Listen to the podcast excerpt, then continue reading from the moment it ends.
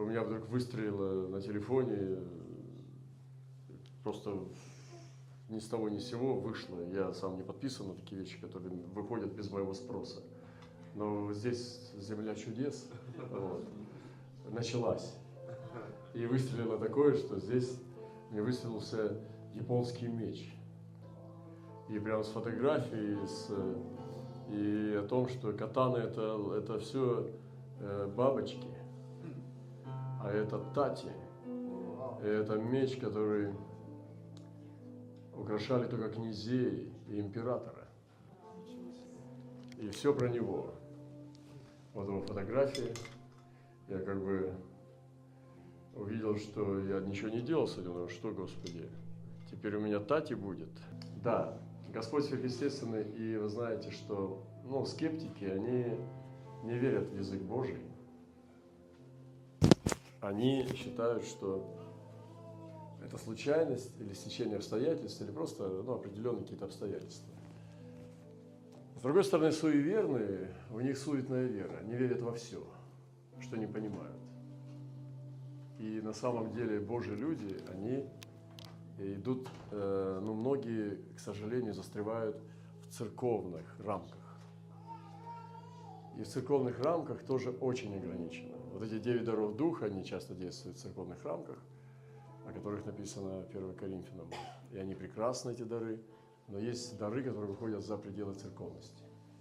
Вот. Человек – это вообще самая сложная вселенная. Я говорил уже, что апокалипсис, книга апокалипсис – это про внутренность человека. И вообще совершенная э, форма ковчега – это не деревянный ящик, а человеческое тело.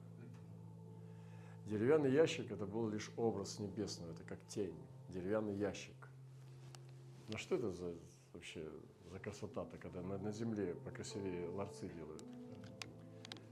А человеческое тело, подобие Бога, стало ковчегом. Подумайте над этим, братья и сестры. Что храм Божий – это же ковчег, обиталище Бога. И Бог избрал человеческое тело своим храмом, чтобы в нем обитать. И весь апокалипсис там.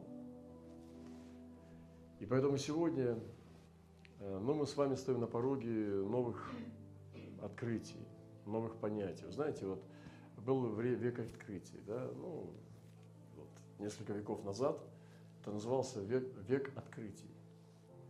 Но они открывали континенты, вот, там мореплавание, потом там, э, там лампочка, телефон, какие-то, вот недавно я был в Камбодже, там открыли в джунглях целый город, э, Анкор-Вот называется, мы были на этом месте, с братом, сестрой, мы ходили, смотрели, я был там уже несколько раз, но это невероятный памятник гения человеческого, духа.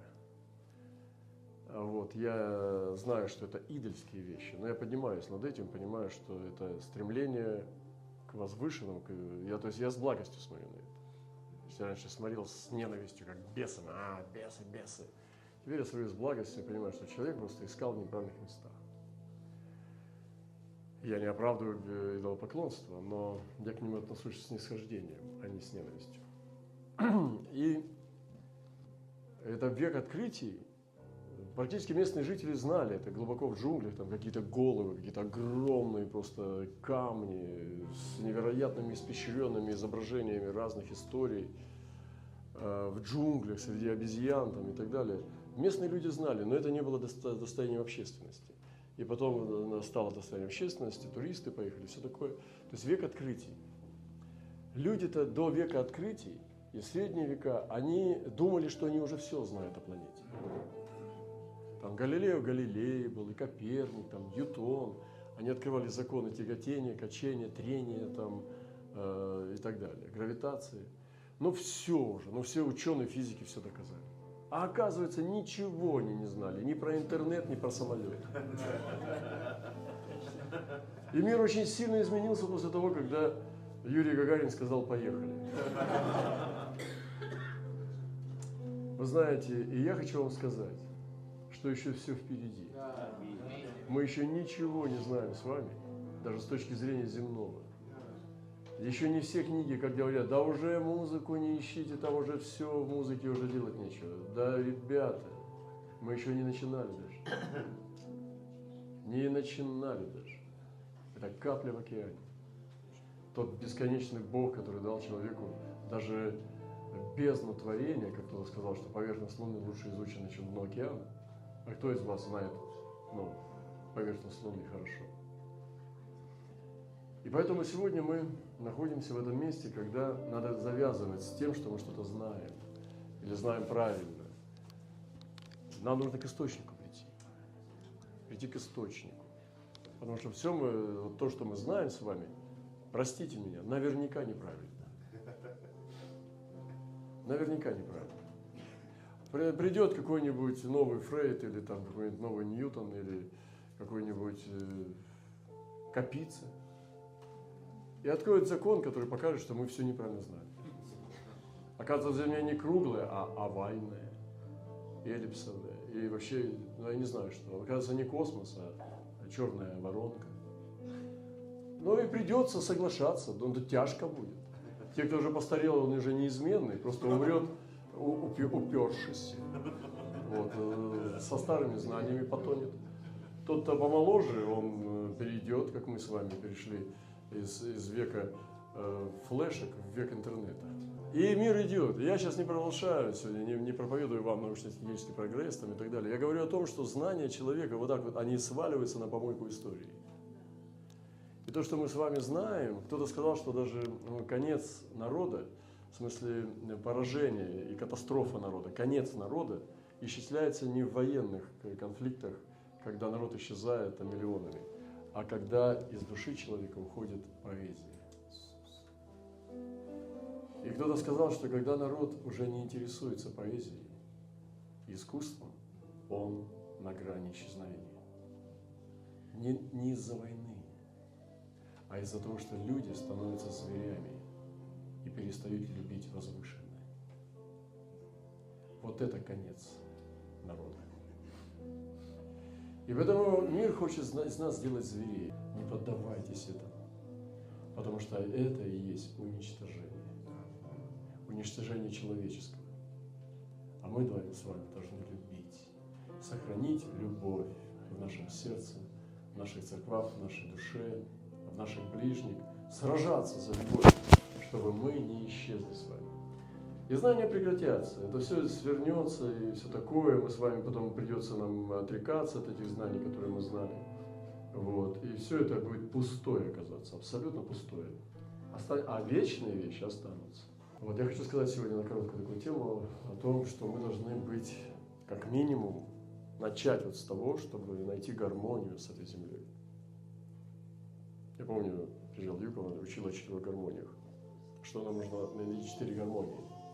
Христиане обычно учат о трех. Это с Богом, с собой, с ближним и с окружающей средой. Потому что все то, что нас окружает, воздух, деревья, животные, все это один Творец сотворил и их, и нас. Почему мы, уничтожая то, что сотворил наш Отец, думаем, что ему это понравится? Он же сотворил творение и меня. Я не могу уничтожать творение ради себя чтобы он не гневался на меня. Поэтому нам нужно э, принять это, что нам нужна гармония также с окружающей средой. Ты не можешь уничтожать творение ради своих благ и думать, что тебя Бог благословит. И э, в Писании есть примеры и учения, где сказано так, Иисус сказал, идите по всему миру, по всему миру это не просто по всей карте Земли, а вообще-то по всему миру и вглубь, и вширь, и вверх. То есть весь, по всей Вселенной идите. Понимаете? То есть не по карте географии, а двигайтесь во всем творении, во всех измерениях, срезах. Это также и ученым благословение. Это также благословение в науке. Идите по всему миру, это тоже слово ученым людям. Идите по всему миру. В макромир, в микромир, в космос,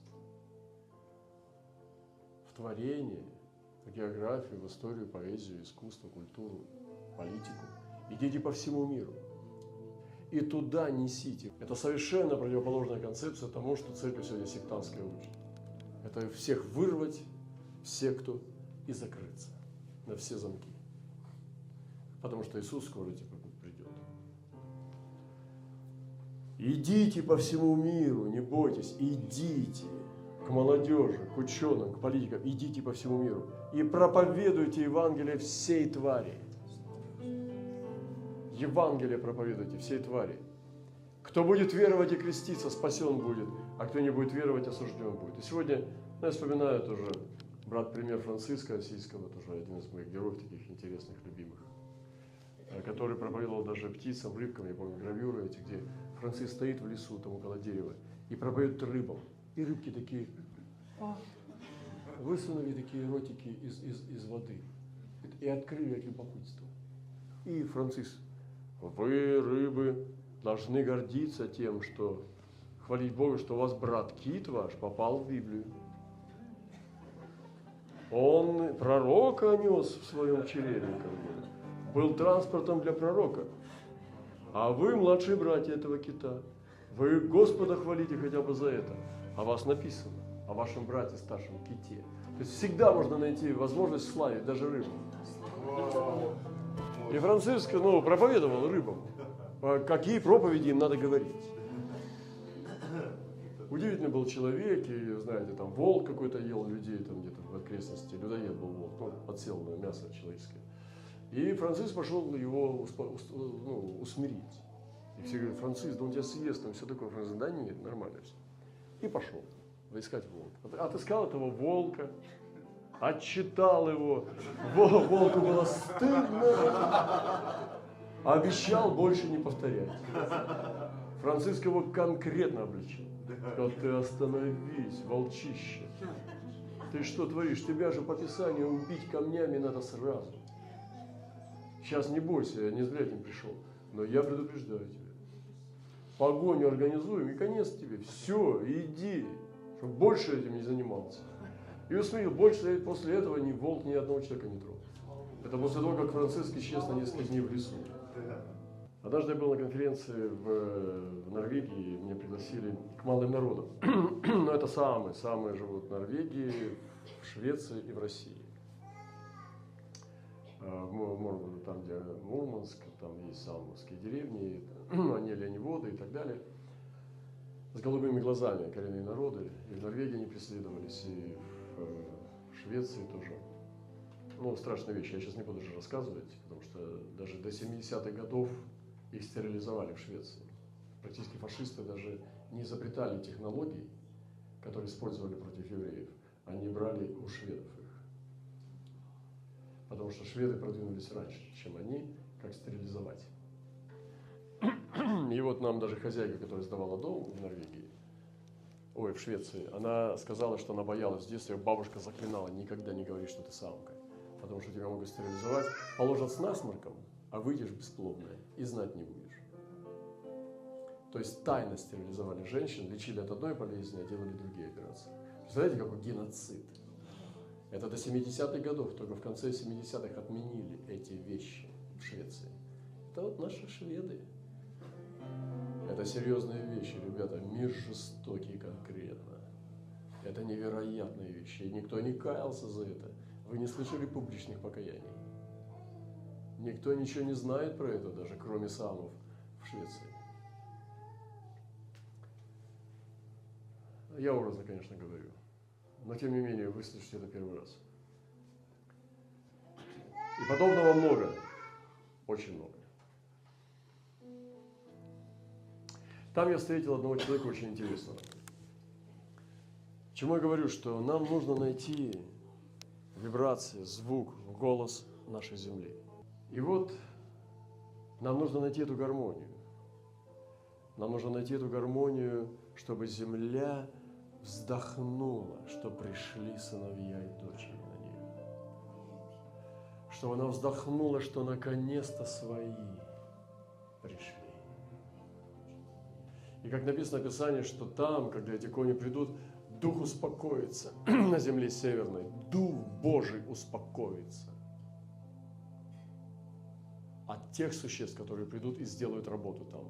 и дух успокоится, значит, дух может быть здесь мятежный. Люди несчастные, в страхах, в каких-то э, конфликтах. А есть места тоже, где чувствуется благословение, когда стечение случайностей и обстоятельств работает на тебя.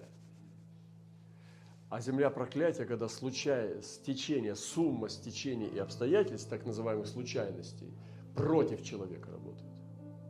Там идешь где-то, сосулька упала на голову, дерево на машину, э, случайность, там никого нет, там сломался какие-то сверхъестественные барабашкины, чудеса против тебя – то телефон разбился, то там машина, как колесо проткнул, когда никогда не протыкал. Здесь ничего не заводится, там э, обвалился угол.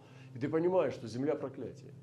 То есть все сумма случайностей против человека работает. Это земля, где нет благословения. И земля, где есть благословение, все на тебя работает. Пошел там фрукты вкуснейшие, спелые. Пошел там, что я сюда пришел, думаю, вообще раз в году здесь появляюсь, и тут ты.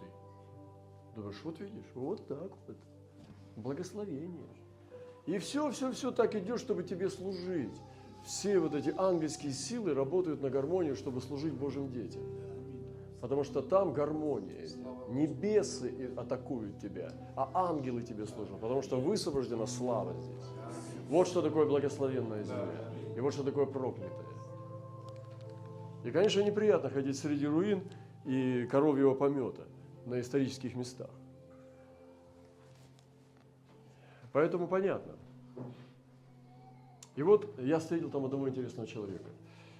Он был, ну, по-моему, американец, там, с ирландскими корнями, не помню. В общем, он был удивительный человек. Он мне оставил глубокое впечатление в моем духе. Он был и пророк, и в то же время у него чудодейственные дары были. Он был музыкант удивительный.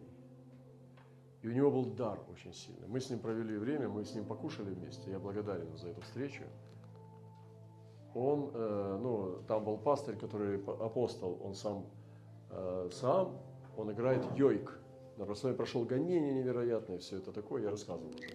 А это был гость на этой конференции, европеец. И у него был уникальный дар. Он играл на всех инструментах мира. На любом начиная от духовых, щипковых, ударных, перкуссий, всеми обладал инструментами. Любой инструмент, который мог ему попасть в руки, он чувствовал его душу и осваивал его сразу. Причем это происходило за считанные секунды. Это был сверхъестественный дар Святого Духа. Клавиши, щипковые, духовые, все, перкуссия. Он сразу чувствовал душу инструмента проникал в нее и обуздывал как, ну, как э, профессионал там, обуздывает мустанга. Скакивал на этого коня, хватал за гриву и обуздывал его. Вот о чем я говорю. Вот эта способность, вот эта способность, вот эта реакция должна быть у апостольской церкви, которая находит мир с землей, в которой она поселяется который сразу находит душу земли и соединяется с ней. Вот этот дар моментально устанавливает мир. Это дар миротворца. Сразу поймать душу земли и установить с ней любовь. И соединиться в любви. И написано, правда и мир облобзаются. И небеса поцелуют землю. И мы с вами являемся посредником, этим мостом, это голосом земли. Земля и небо встречаются в нас. И если мы дисгармонированы, у нас сбой, мы не в мире живем с Богом и с людьми, в нас нету союза. Мы с вами разрушенный мост – но если в нас великий шалом, и Господь обитает и царствует, мы становимся сильным, крепким мостом.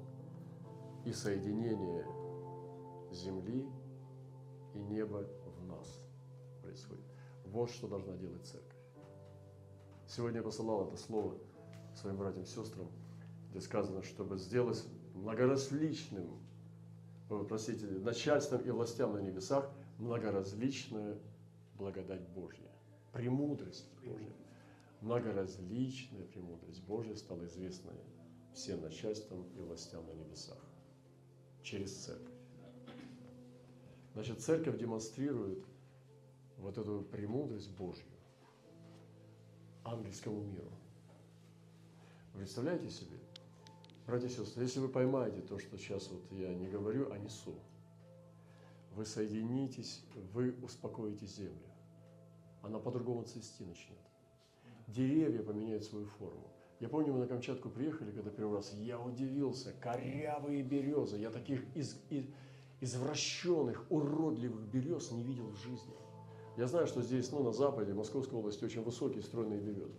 Очень высокие, сильные, стройные березы. Здесь тоже березы красивые. А на Камчатке я удивился, они корявые прямо в глубине леса. Ты идешь в глубину леса, то есть деревья не могли их там исказить, потому что в глубине леса нет ветра. Но они просто уродливые, настолько искаженные, как знаете, в сказках про Бабайгу.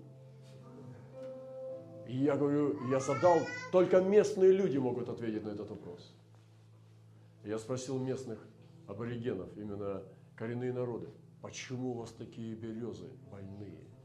Они сказали, правильно, брат, ты сказал, они больные, потому что земля наша проклята. Поэтому на ней растут больные деревья. Даже березы уродливые. Не снята кровь, не снято проклятие, поклонство и так далее. И вот если мы сейчас услышим это, что человек, именно церковь, является местом встречи и становится мостом, то же самое в человеке внутри. Встречаются две вселенные – земля и небо. Встречается в церкви встречается небесное и земное, и мы приносим небесное на землю.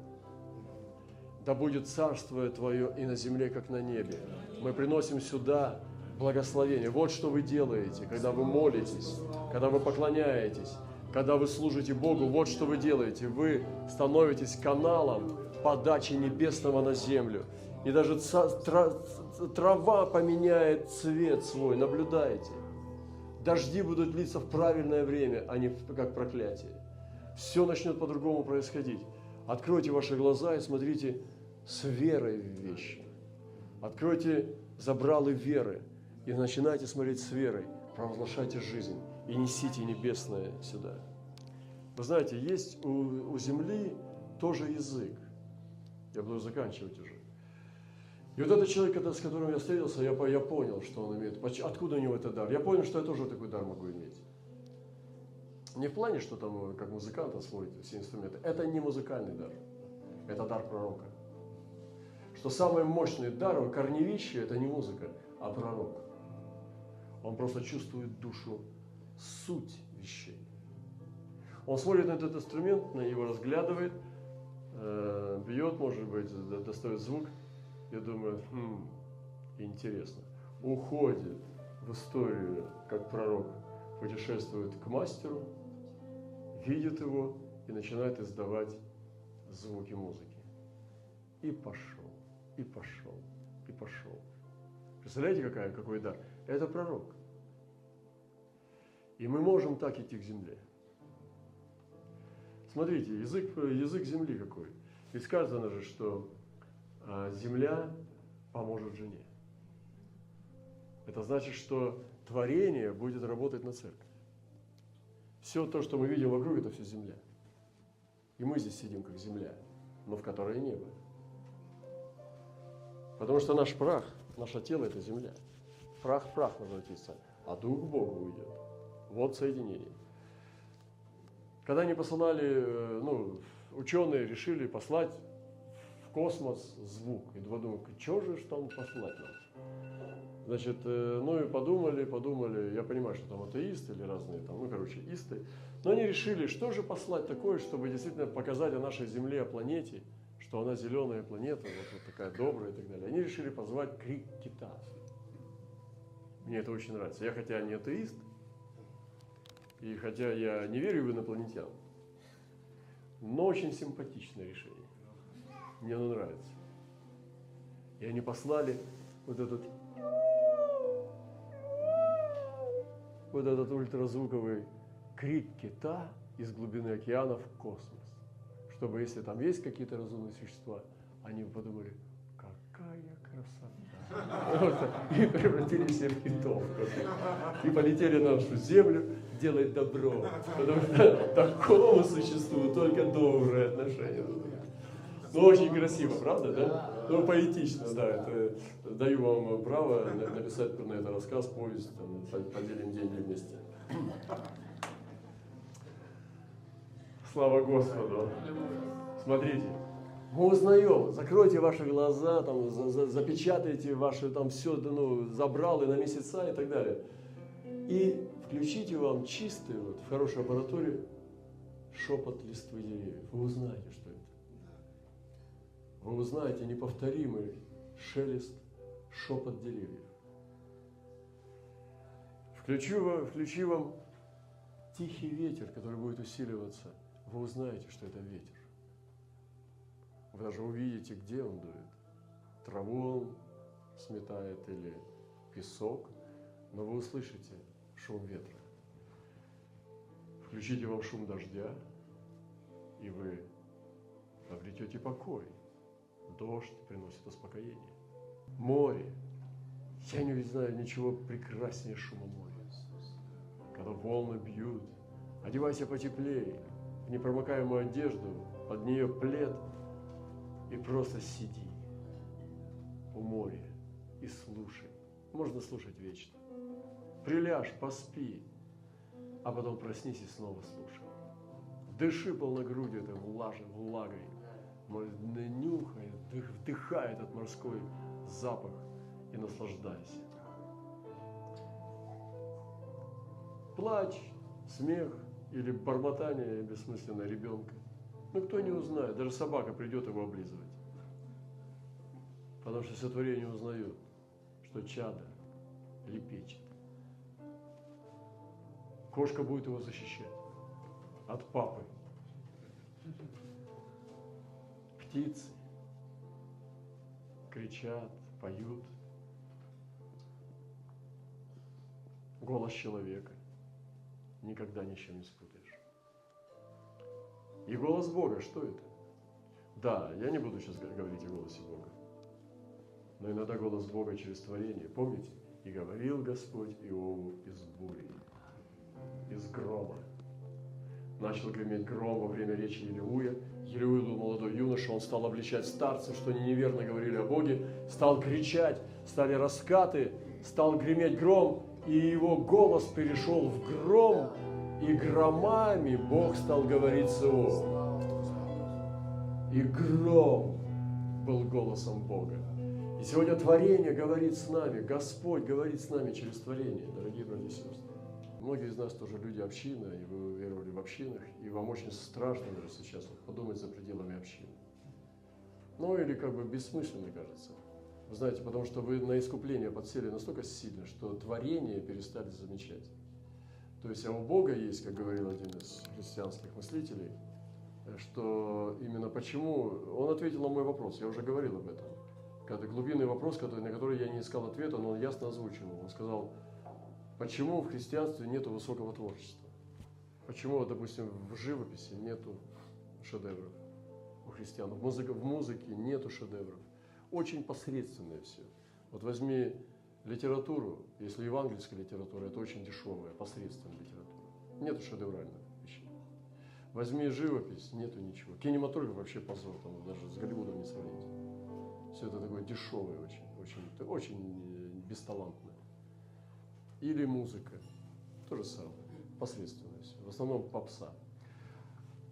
Почему? Я спрашивал, думаю, почему? Я любил это все раньше, а потом да не понял, я пришел в церковь, думал, а почему у Бога нету, это же Бог вообще.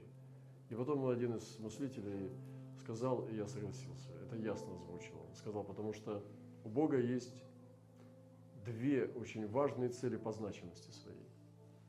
Одна искупительная работа Христа на кресте, а другая сотворяющая.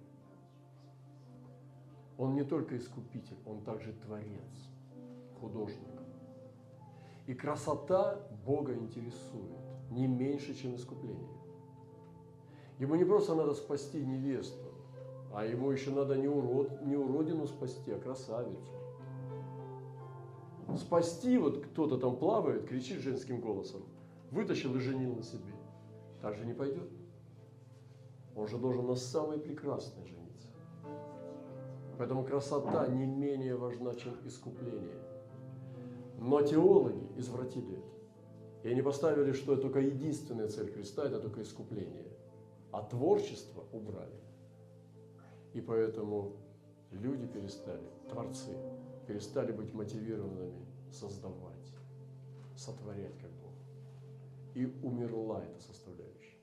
И у нас нет сегодня шедевральных вещей ни в искусстве, ни в культуре, ни в науке, потому что протест... ну, верующие евангельские не видят в этом смысла, потому что они уже спасены. Э, ну, я так зашел немножко дальше, чем планировал, но я буду заканчивать. Поэтому голос Бога часто говорит нам через творение. Э, э, обратите на это внимание. Поэтому сегодня есть крайняя необходимость, жизненная необходимость постигать и понимать язык творения. Узнавать голос Бога через голос творения. Говорить к творению на его понятном языке, чтобы земля, к которой мы приезжаем, и я вышел бы на землю и упал бы на нее лицом и телом своим, на эту траву или прямо на землю. И земля бы сказала, сынок, наконец-то. И мама бы меня обняла. Вот так надо в вечность уходить. Исцеляйте творение. Несите исцеление. Я не говорю, что трогать идею и сказать, расти. Но э, вы можете это делать. У нас сестра говорит, ты брат Роман, а это, может, я сектантка, я не знаю, вы что такое. Я за попугайчика помолилась, Господь его исцелил. Это, это нормально, нет у меня что-то или ничего. Я говорю, иди отсюда, я не знаю. Теперь бы нормально, конечно. А, а что, нельзя за попугайчика помолиться? Но даже если Бог не услышит, или если он не знает, что такое попугайчик, он скажет, а это кто? Мы же надо думать, что только людей видит. А попугая сотворил кто-то, ну, кто, э, взрыв космический. Почему не помолиться за то, что Бог сотворил? В чем проблема-то? Но вы не молитесь за всех бездомных собак? Ну ладно. Ладно, делайте, что хотите. Поэтому да, иезуиты несли музыку, слово через музыку. Они приезжали, они не знали языка, они приходили в джунгли людоедами, они просто брали флейту или брали скрипку, и они начинали играть. Людоеды подползали, эти все каннибалы, и начинали чувствовать, что происходит, да? что такое, трогать волосы, кожу. И эта музыка становилась мостом небесное с этими сердцами диких племен. И они понимали язык, язык любви. Встречаются два, цивилизованный и дикий. Он роняет кокос. Цивилизованный быстренько подхватывает его и дарит ему с улыбкой. Разве нужен переводчик? Переводчик не нужен. Даже собака поймет. Даже среди животных терпят, когда человек отрывает их из капкана. Они понимают, что помощь пришла. Даже дикие животные терпят боль, когда помощь приходит. Все творение ждет искупления. Оно стенает, ожидая откровения от сынов Божьих. Дайте им это откровение. Все творение ждет нашего откровения о любви Христа. Все стенает. А мы им не даем, мы используем, мы уничтожаем его. Мы относимся к нему потребительски. И вот эта земля сегодня ждет своих. И я надеюсь, что наша церковь сегодня, когда вступит на землю, она будет идти по ней, и земля будет чувствовать, что сыновья пришли, что дочери пришли. Я буду заканчивать. И небо услышит землю, и земля помогло, поможет жене, и правда и мир облабузаются, и земля и небо встретятся в едином танце невесты Христовой. Вот это высокая пророческая задача наша тоже. Одна из. И я чувствую, что это тоже один из ответов, как принести благословение, как выдавить проклятие с этой земли в которой было все исторически, все неправильно, все ошибка на ошибке, все несправедливо, на лжи. Но сегодня мы новое поколение, мы не дети их, мы дети неба. И мы приходим сюда как миротворцы и приносим сюда мир Божий.